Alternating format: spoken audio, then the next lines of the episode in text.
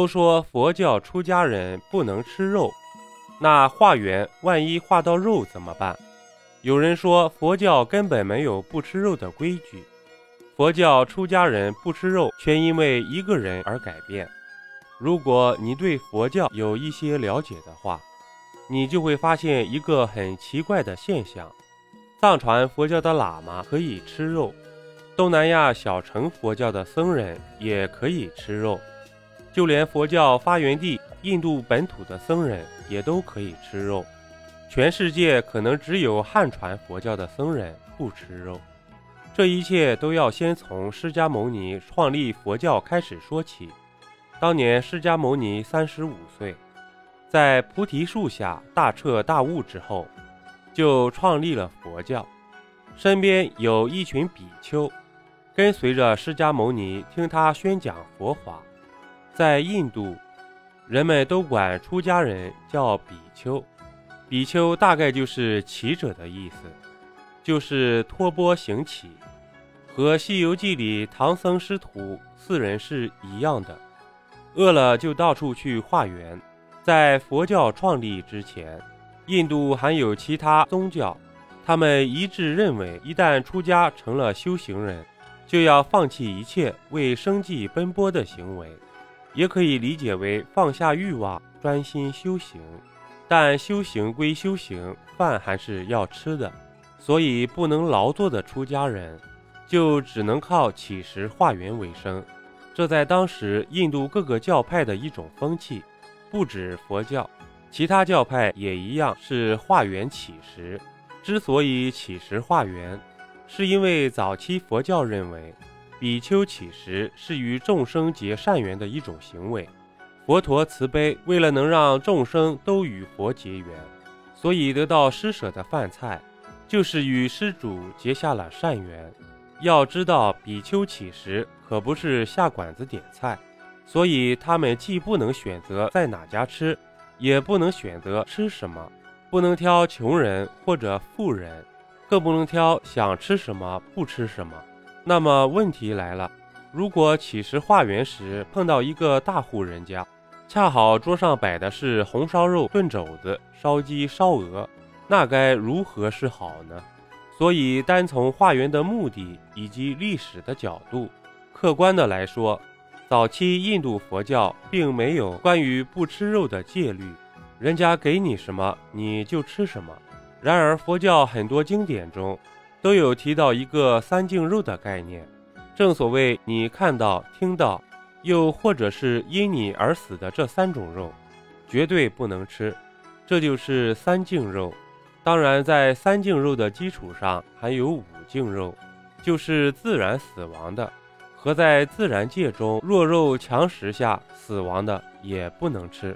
那什么能吃呢？简单的来说，就是和你毫无关系的肉。在佛教经典戒律广本中记载，佛是普度众生的。佛家禁止吃荤，一般认为荤菜就是肉菜，其实并不是。正如《说文解字》中所说：“荤者臭菜也。”有说五荤是大蒜、大葱、韭菜、香菜、云台，也有说是大蒜、小蒜、星渠、雌葱、各葱。不管具体是什么，这些菜都有一个特征，那就是辛辣，所以又叫五辛。南怀瑾先生曾经说过，五荤都是生发刺激之物，壮阳气，所以吃了之后容易冲动，不利于安心修行。也有另外一种观点认为，吃了这些臭菜，嘴里会散发出恶臭污浊之气，一方面违背了修行人清心寡欲的本质，另一方面会让身体产生浊气，是对神明的不敬。其实不止佛教，我们本土宗教道教也有不食五荤三宴的说法。